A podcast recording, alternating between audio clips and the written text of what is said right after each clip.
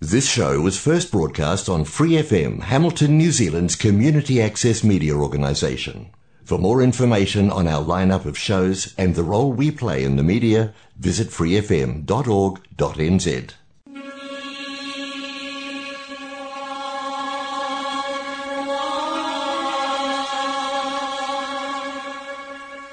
人间净土，人间净土。 人間净土，佛教青年協會主辦及贊助播出。佛教青年協會主辦及贊助播出。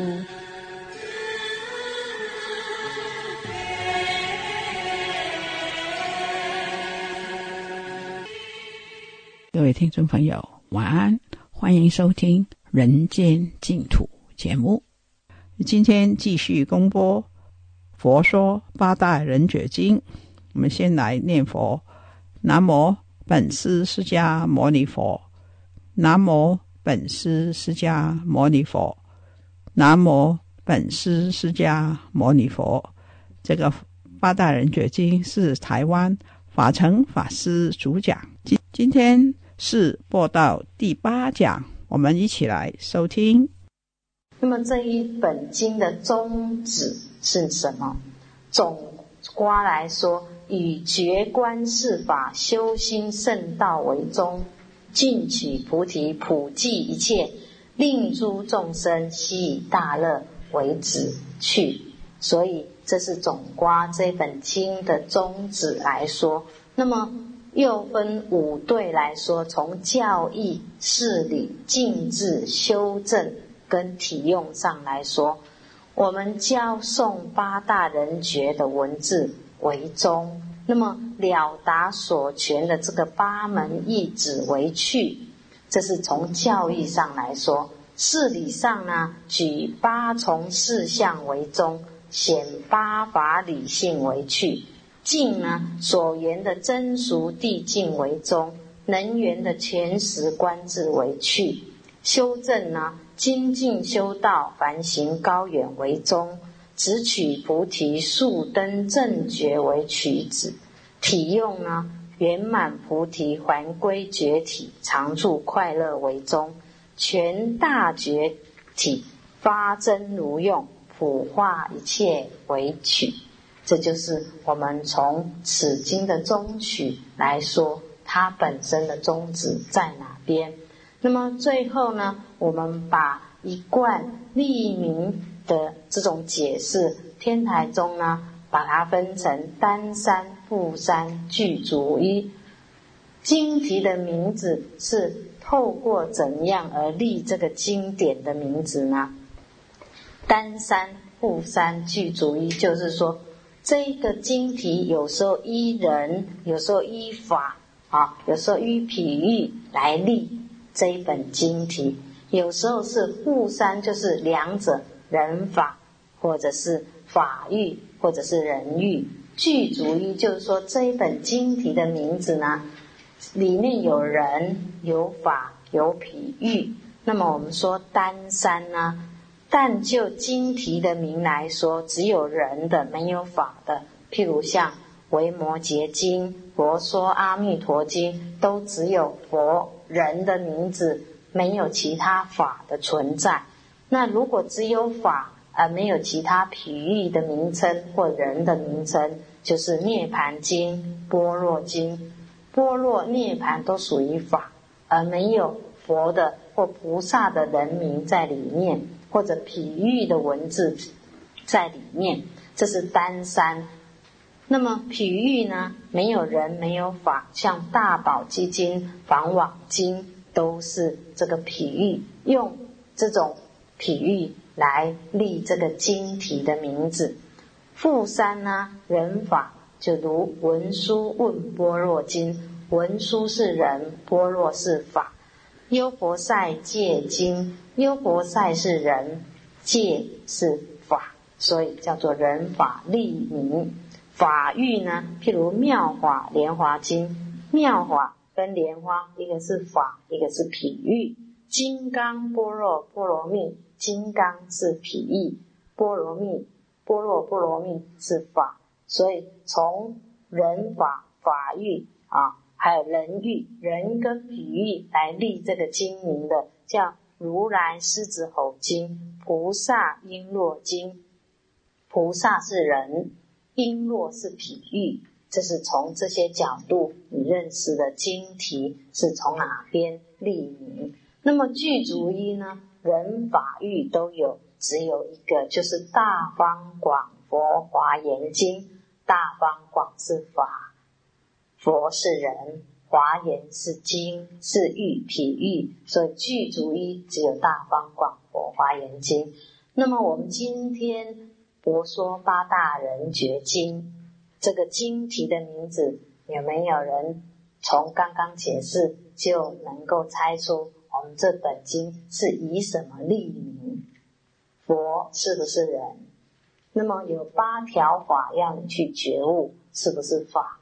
所以此经是人法立名，在富山当中的其中的一种，这是人法立名，这是我们这个经典呢，哎，对于经题的解释已经差不多了。我们再就天台五重玄义解释经题，因为天台五重玄义解释经题就是。等于把经题跟经文的重点都提出来，所以非常值得解释。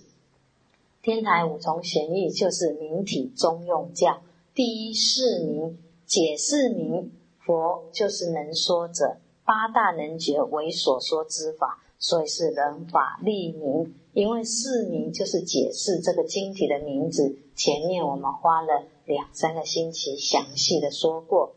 显体就是这本经呢，以本觉的法身清净实相为体，本觉湛然法身常住，为是清净实相，故以此为体。这是我们本经之体。明宗呢，以觉悟圣道尽趋菩提为宗，能既望达真了浊水中有清水，这个是最重要的。虽然是凡夫。但是自信是存在的，所以了浊水中有清水，千流中原来不千流，觉悟不生灭的圣道，才是从本觉起始觉，此本合一，虚正佛果，这是我们的宗旨，这一本经典的宗旨所在。论用，用为一经之妙能，能生善之胜利。这个用在哪里？普济一切，悉以大乐为用；普摄三根，同归觉道，无上菩提涅盘大乐。我们要使众生快乐，并不是给他物质的享受，而是给他精神的升华，能够觉悟世间的无常，你才能够对痛苦的减轻。这是本经的大用。汉教呢，这是以。大乘方等生书为教相，这是从天台宗里面的五十八教里面五十，就是华严十、阿含十、方等、般若法华。因为这牵涉到天台的专有的这个名词，所以我们不再详细，我们只说它属于方等生疏啊，乳酪生疏、熟疏、提壶是五味。当我讲华严经的时候，就是像牛奶的乳最先挤出来的时候太浓了，所以讲华严是大人听的，小孩子喝不下，所以乳呢要掺一些水变成糯，那才能喝。结果路又太淡了，又必须去提升，所以提升成生疏、熟疏，那我们才能喝。所以我们现在这本经属于方等时的生疏，已经透过加水再稍微提炼，所以三根普被啊，众生都应该能听得懂的。这是已经把经题用非常详细而且非常传统的讲解方法。让大家认识此经的种种的用意，这是经题解释完。接下来呢，讲翻译者，我们来解释一下翻译者。翻译者在我们念诵这边，我们都看到是后汉安息国沙门安世高所翻译。后汉是一个朝代的名字。那么我们此经是在建和二年的时候所翻译的这本经典呢，啊，说的后汉呢是对前汉高祖而说后。汉朝当时分前汉、后汉，前汉又分西汉跟东汉。光武中心的那个后汉，就是我们后汉安息国这个后汉。安息呢，是安世高出生的地方，自西洋史上的帕提亚国由阿尔萨克斯建立国的，就是现在的波斯，也就是安世高啊。这个三藏法师呢，是从波斯来到我们中国的，这是提到。我们哎，这个呃，三藏法师。那么接着他提到的安息国沙门，沙门啊，是也有翻译成音译是商门的啊。那这是音译，翻成中文叫勤习，就是勤修戒定慧，习灭贪嗔痴，勤修佛道，习灭诸恶。减非白衣俗人，就是一个学道人。沙门呢，在印度并不是只有佛教的出家众才称沙门，在印度当中，凡所有修行人，我们在讲世尊的传记有提到很多苦行人，这些都是修行人。这些修行人在印度人来说，都称他们为沙门。好，这是。哎，沙门只有比丘、比丘尼，这是我们佛教的专有名词。那么沙门是通称，通称学道人，简白衣俗人。你们居士有些人写白衣啊，大家要把白衣认识。在印度呢，他们都穿白色的衣服。那么出家呢，学道修行的人不穿白衣的原因，就是因为出家人简单朴素，都是剪一些裹丝布，剪一些呃人家不要的布，因为不要的布一定是脏，所以经过染色墨色，就是啊我们不是正色，那这样子的颜色来穿，就是说比较灰、比较咖啡色，这些都不是正色。正色就是大红、大白、大紫啊，大绿、大黄，这些都是正色。那么像穿起来灰灰的啊，哎黄黄的啊，咖啡色，这都不是正色可以穿的。所以出家人呐，修行人用这些衣服。那么在印度，一些没修行的人就是白衣，他们穿的都是白色的衣服。所以我们有时候用白衣是从这边来。白衣是自己称呼，不是称呼别人，所以不要用错了。你不要称人家某某白衣呀，那表示人家都没学佛，只有你学佛。白衣是自己谦称，说我是个白衣，我都没学佛，没修行，自称白衣。那么称别人可以称居士啊，这是恭敬的话啊，并不是称自称别人叫白衣，自己称居士啊。我是有看过。某某人画佛像，自己还写上居士啊，某某居士画啊，其实这就是不懂佛法。为什么居士是别人称我，我们自己不要自称我是陈居士，我是李居士，不要自己这样称呼啊，自己不可以这样称呼。那么还有从称呼当中呢，我们还稍微提到，譬如有时候我们在电话当中呢，本来我们自己也不可以称我是师傅。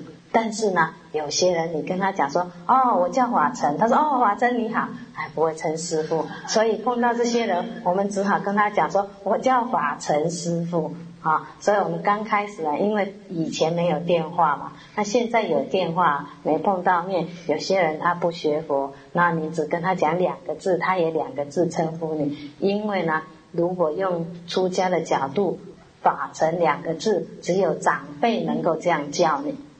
那平辈都要加上一个师，就像我们叫某某先生、某某小姐一样，有一个称呼，一个客气。那么有些人不认识啊，不了解啦，我们跟他称法尘，他也跟你叫法尘，所以没办法，每次电话一讲，都觉得很奇怪，自己还要称师傅。我说我叫法尘师傅，是为了很多众生不了解，只好这么说。就像说，我们本来应该自称我姓陈，我姓李，结果只好说我叫陈先生，我叫李先生。其实这个已经就是说，我们彼此不知道。这个文字的礼俗了，文字的礼俗本来是自称啊，我姓李，我姓陈啊，没有人说我姓陈先生，我姓李先生，这都是后来你姓陈，然后人家也不会给你加个先生，只好说我姓陈先生，我叫李先生这样子。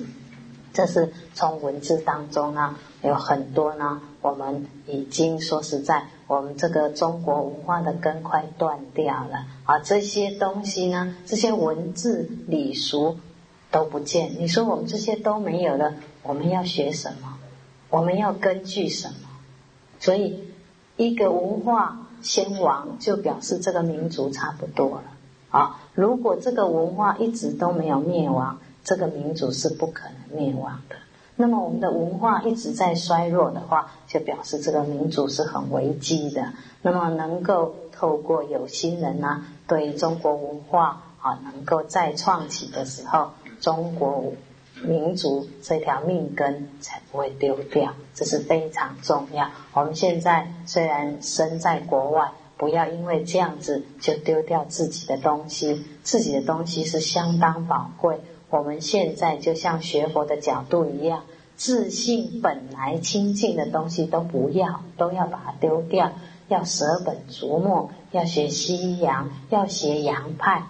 西洋有它的好处，没有错，不能否认，不是只有自己的好。但是学人家的好处，也不能就丢掉自己的东西。自己的好处呢，应该牢牢的去掌握。根，那是我们自己的根。我们的根没有了，你想你是属于哪一族的人都不是。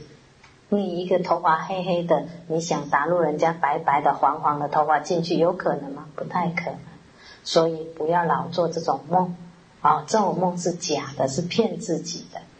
那么把自己的根扎牢。那么对方西洋有好处，我们当然要跟他学习啊。有对的，我们要跟他学。但是自己好的东西丢掉，实在是太可惜。所以不管你说，哎，哪一宗哪一派，那是另外一回事。我们既然是这一辈子，至少这一辈是中国人啊，在佛法角度讲，我们累生累世都不一定哪一辈子的人。像安世高，我们提到他，我们会提到一点故事，就是说他本身安息国波斯人，可是他曾经就是中国人。所以他会来我们中国有这么有缘的这种因缘，这是我们等一下会提到。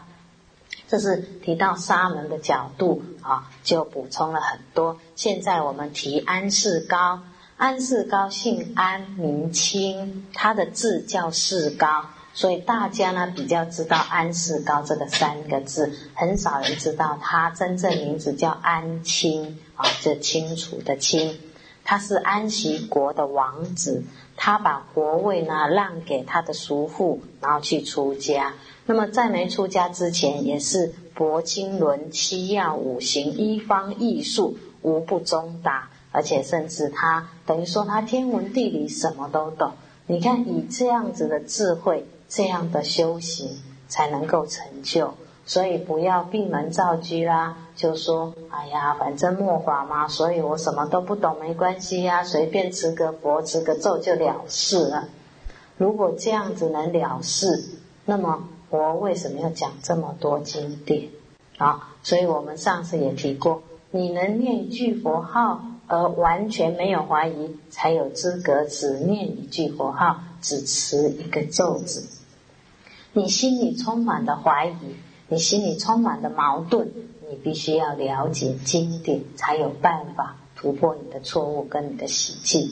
能够呢，就要向三藏法师学，不要只向一部经、一部论学，那太小看自己了。自己呢，啊，有多大的智慧，有多大的本事，都舍不得拿出来用。只是说，哎呀，末法嘛，我就是末法众生，好吧？连一经一论已经很不错了。有的人连经论都不看的，啊，那实在是太可惜了。那么好的宝贝呢，摆在你面前，三藏十二部，在纽西兰呢，至少呢，有些记事有，至少持名是有啊。如果你们的文学程度很好，你想文学程度是不是又谈到了文化的问题？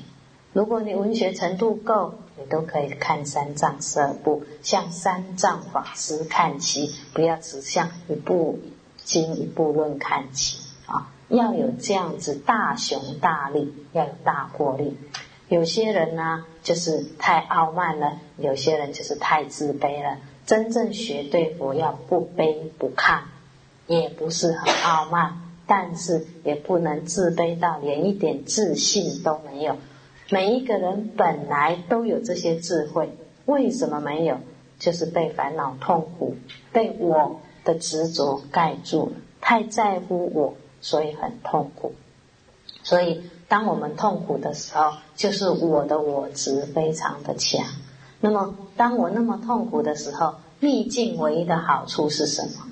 让你比较割舍得下，所以要运用这个好处啊！你们。不但没有运用这个好处，有时候碰到逆境啊，假设妻子儿女啊跟你反对啦，让你很痛苦了，你没有察觉到逆境给你带来什么好处，就是说，哦，他越逆呢，我就越放得下情呢，就越割舍得下啊，比较轻松一点。我们不是，你越逆呢，你那个情就绑得越紧。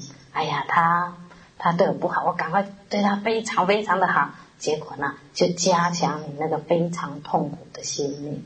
所以逆境唯一的好处是能够让你比较放得开。所以人会分开的原因就是逆境很多，彼此已经冲突到极点就分开了。啊，这就是逆境。那么我们要把握的就是说，逆境给你什么？给你比较看得到苦空无常，给你比较看得到人世间本来这么虚幻。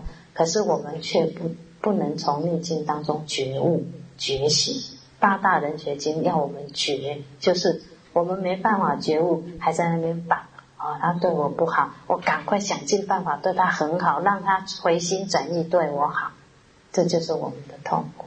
所以学佛修行，只有让自己解脱，才不痛苦。你要要求别人对你怎样都不可能。所以我常觉得说。如果你用一世的因果来看现在，你会痛不欲生。你必须用三世因果应用，你才不痛苦。为什么一世的因果会让你痛不欲生？你想，明明我们对他很好，可是他并没有相对的对我很好。那么，明明别人对他很不好，大声的骂他，他都无所谓。好，如果你用这样一世的因果，你会不会痛不欲生？你会痛不欲生，你只好用三世因果来让自己平衡。所以因果好不好用？不管你正道没有，因果很好用。为什么你对他很好，他偏偏对你不好？就是因为你前辈子欠他，你只好还。为什么别人对他很不好，结果他也乖乖的听话？因为他欠他的。所以你必须用这样子三世因果来平衡你的烦恼痛苦。你才能够比较宁静。如果用一世因果，我们有时候会觉得人都能头轻棍啊，就是你越好嘛，他越吃定你的。好，你如果用一世因果来讲，你就会想说，我凶一点，你看我如果凶一点，他就怕我啊，就不敢对我怎么样。如果你用一世的因果来说呢？你我们人每一个人好像可以不用那么慈悲，那么善良，可以凶一点，别人就怕我们。至少呢，他不敢在我面前怎么样，对不对？用一世的因果来说的话，我们会变成每一个人都是恶心相向。那么用三世因果，你才能够了解你的烦恼痛苦呢，都是过去所造的。那么过去所造，没办法。对人如何，没办法怨恨什么。我们一再的怨恨烦恼，都是因为我们不了解因果的关系。为什么别人会对我不好？如果我已经对他很好，那是我的因果。从这个角度，你就会比较能够觉醒觉悟。所以不要把可以觉醒觉悟的境界放弃了，就很可惜。这是我们八大人解经所要说的。那么我们提到安世高，他本身呢，天文地理无不通晓以外呢，他本身还懂得鸟语，就是在他传记里面有记载说，当他呢，哎看到这个一群这个鸟从空中飞过的时候，他忽然跟他的同伴说：“等一下会有人送食物来给我们。”结果真的有人送食物来，所以。嗯，不是只有中国的公冶长懂鸟语啊，就是安世高他也懂鸟语，甚至在传记里面他还记载的一些比较神奇的他的生平啊，所以安世高本身的神机蛮多的。他本身提到说，他过去式，他这个过去式是还没有当安世高的时候的过去式，他已经是出家人了。他说：“先是已经出家，有一同学多称，乃持觉。我当往广，必数世之对。就是到广州呢，他碰到一个少年人，把他杀死以后，他才去投胎当安世高。那么这个等于说，在没当王子之前，他已经出家；在没在没当王子之前，已经出家，而且他还说。”他前一世也是出家，那么如果从这样算，他至少三世都是出家了，有没有？他当当这个安世高的时候是出家人，那么在当安世高之前是出家人，出家人的前一世又跟这个少年有结了一些啊因果，所以他来到广州受报。他来到广广州的时候，被一个少年给杀死以后。他本身这一生才去投胎为安世高，等到他投胎这个王子又来出家的时候，他又去找杀他的这个到广州去找杀他的这个人少年。那么安世高再来投胎杀他的这个少年已经是老年了。那么当他来找这个老年的时候，是跟他就是对的时候，这个老老年很后悔。他年轻的时候杀了这样一个出家人，那么他跟他讲啊，就是他，然后他就跟他呢又到绍兴去，因为他还要去偿一笔债。结果他到绍兴的时候，又被人家在打架的时候，这个乱棍啊啊不小心把他头打伤而死掉啊，这是在他传记里面对他的记载，所以。当时呢，等于这个老年呢是以前杀他这个少年，看到这两个实际例子以后，他知道因果丝毫不爽，他自己也出家，发心出家，还弘扬啊八大人觉经啊，这个是他的传记里面提到他的生平啊。当时呢，这个安世高是在汉桓帝建和元年七元呢一四七年来到我们的中国。他本身通习华言，他本身有语言天才，天才可以知道三十多种的语言。老师讲到这里，节目时间差不多了，请在下星期同样时间继续收听下一讲。非常感谢法成法师，我们一起回向：愿消三障诸烦恼，愿得智慧真明了，普愿罪障失消除。世事常行菩萨道。各位听众朋友，《人间净土》节目每个星期二跟星期三在 Otago SS Radio FM 一零五点四波段跟 AM 一五七五波段同步播音，是晚上八点到八点三十分播出。在 Hamilton，《人间净土》播音的时间是。每个周六跟星期天晚上也是八点到八点三十分，在 FM 八十九频道播音。非常感谢你的收听，我们在下一个节目时间跟大家再见面，拜拜。